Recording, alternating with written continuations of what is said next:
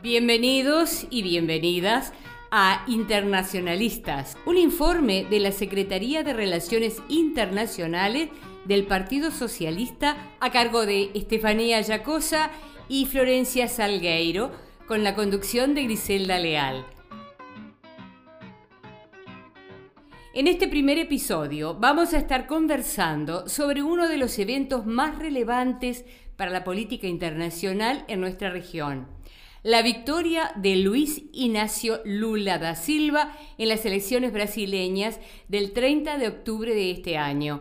El primero de enero del 2023, Jair Bolsonaro dejará de ser el gobierno y le pasará el mando al dos veces presidente por el Partido de los Trabajadores. Lula ganó por un margen muy estrecho al actual presidente, recibiendo 50,9 contra 49,1% de los votos. ¿Cómo fue el recorrido hasta el 30 de octubre? Lula, después de liberarse de las numerosas acusaciones que lo llevaron a estar preso sin sustento, decidió hacer una campaña más virada hacia el centro del espectro político. Una muestra de ello fue su elección de compañero de fórmula, su antiguo adversario Gerardo Alckmin, de la centro-derecha brasileña. Este intento de agrupar a fuerzas democráticas, buscando vencer rechazos hacia su figura, implicó moderar en gran medida el programa del Partido de los Trabajadores. Un ejemplo de ello fue su declaración en el medio de la campaña de estar en contra del aborto, lo cual puso en alerta a movimientos sociales y feministas. Por otro lado, el bolsonarismo articuló sectores de fuerzas conservadoras que incluyen a militares, grupos religiosos, evangélicos y neopentecostales, y por otro lado también al agronegocio. El discurso de odio con noticias falsas fueron herramientas fundamentales para la movilización. Tanto es así que Lula tuvo que salir a desmentir insólitos postulados, como que había hecho un pacto con el diablo, cosas que circularon de manera descontrolada por WhatsApp y otras redes. Por otro lado, el actual presidente incrementó de manera desmedida el gasto social a lo largo de la campaña a través de un programa llamado Auxilio Brasil, con el objetivo de calmar el descontento social originado en los precios del combustible, la inflación y el desempleo. Además, en la primera vuelta, el 2 de octubre, el bolsonarismo tuvo mucho más votos de lo que las encuestadoras pronosticaban, llegando a un 43%, contra el 48% de la coalición liderada por Lula, lo cual forzó a una segunda vuelta. En estas semanas, las manifestaciones de violencia política, desinformación y amenazas de no reconocer los resultados se multiplicaron. Por ejemplo, un exdiputado partidario de Bolsonaro se atrincheró y disparó a la policía una semana antes de las elecciones. Al final, y con el apoyo de Simón Tebet y Ciro Gómez, candidatos que habían quedado en tercer y cuarto lugar en la primera vuelta, la fórmula Lula-Acmin logró vencer. Sabemos que los días siguientes a la elección no fueron fáciles. En varios puntos del país, camioneros cortaron las rutas en protesta por la victoria de Lula, generando graves desórdenes. Como era de esperar, Bolsonaro no concedió la victoria ni llamó para felicitar a su contrincante. ¿Existe la posibilidad de que la transición no sea pacífica? La posibilidad existe, la demora de Bolsonaro en pronunciarse ayudó a la propagación de las protestas y su actitud ha sido más bien ambivalente desde entonces. No alentó abiertamente un levantamiento, pero definitivamente tampoco hizo demasiado para callarlo. Incluso su partido intentó cuestionar las elecciones en el Tribunal Supremo Electoral, diciendo que algunas máquinas de votación no habían funcionado como deberían en la segunda vuelta, pero esa estrategia le falló. El tribunal rechazó la demanda por entender que no había ninguna evidencia del supuesto fraude y que además habían sido las mismas máquinas utilizadas en la primera vuelta, por lo que de cuestionarse el balotaje había que cuestionar también las elecciones anteriores. Por otro lado, las Fuerzas Armadas corroboraron que la elección se desarrolló con normalidad. Desde el día de la derrota de Bolsonaro no han hecho gestos explícitos apoyándolo, y tampoco a los miles de brasileños que se manifestaron frente a comandos del ejército en Río de Janeiro, Brasilia y otras ciudades pidiendo una intervención. Además, líderes mundiales como Joe Biden y Emmanuel Macron saludaron a Lula, lo que ayuda a su legitimidad y hace pensar que un golpe de Estado de Bolsonaro sería totalmente condenado a nivel internacional. Por otro lado, a Lula lo apoyaron fuerzas muy importantes a nivel económico, como cámaras industriales, empresarios y otros.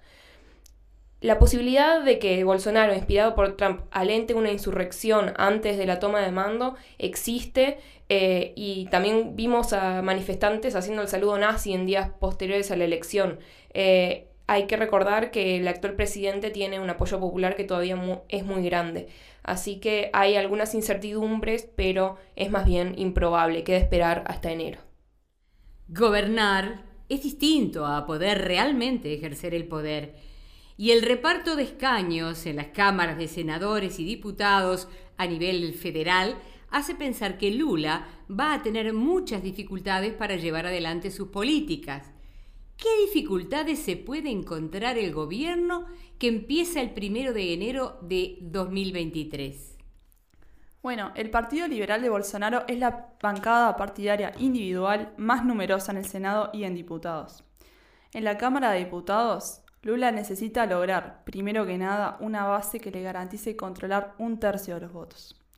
Para esto deberá negociar con el Centrão, el grupo informal de partidos que, sin identificación ideológica clara, brinda sus apoyos a cambio de recursos.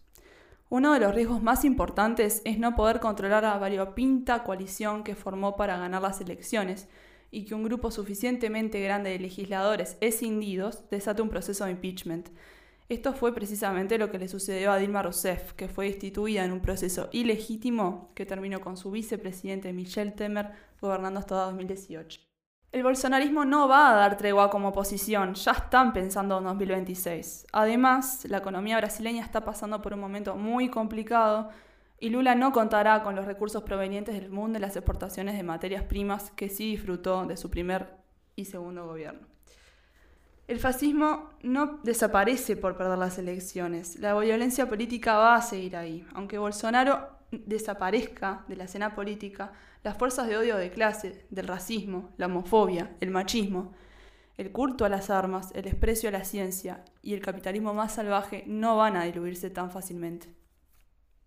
Brasil tuvo un liderazgo muy importante a nivel global, pero sobre todo regional en los anteriores gobiernos de Lula. ¿Qué podemos esperar a nivel de política exterior del nuevo gobierno? podríamos esperar que se reconstruyan algunos procesos regionales, por ejemplo la UNASUR, que Brasil vuelva a coordinar o liderar reposicionándose globalmente en un momento de crisis del multilateralismo. Y bueno, de los regionalismos, esto va a ser un gran desafío para el futuro gobierno. Eh, pensemos que si bien podríamos estar hablando de una pequeña ola de izquierda eh, con varios gobiernos que cambiaron de signo político en los últimos años, más que nada son oficialismos que están perdiendo y tener esperanza de que se va a reflotar eh, la coyuntura que se dio a principios del siglo XXI eh, es esperar mucho, me parece. Sin embargo, sigue siendo Lula y en esos gobiernos la región y los BRICS fueron claves. ¿Sí? Si bien es una región distinta y los BRICS en virtud de eh, la guerra de Rusia en Ucrania, en virtud de la situación de China, ya no son los mismos que eh, originalmente siguen estando ahí. ¿sí? Ya podemos ver algunos quiebres de la política de, Lula con respecto a Bolsonaro, por ejemplo, en su eh, paso por eh, la COP27, esta conferencia del cambio climático, donde ya habló de la importancia del medio ambiente y el Amazonas.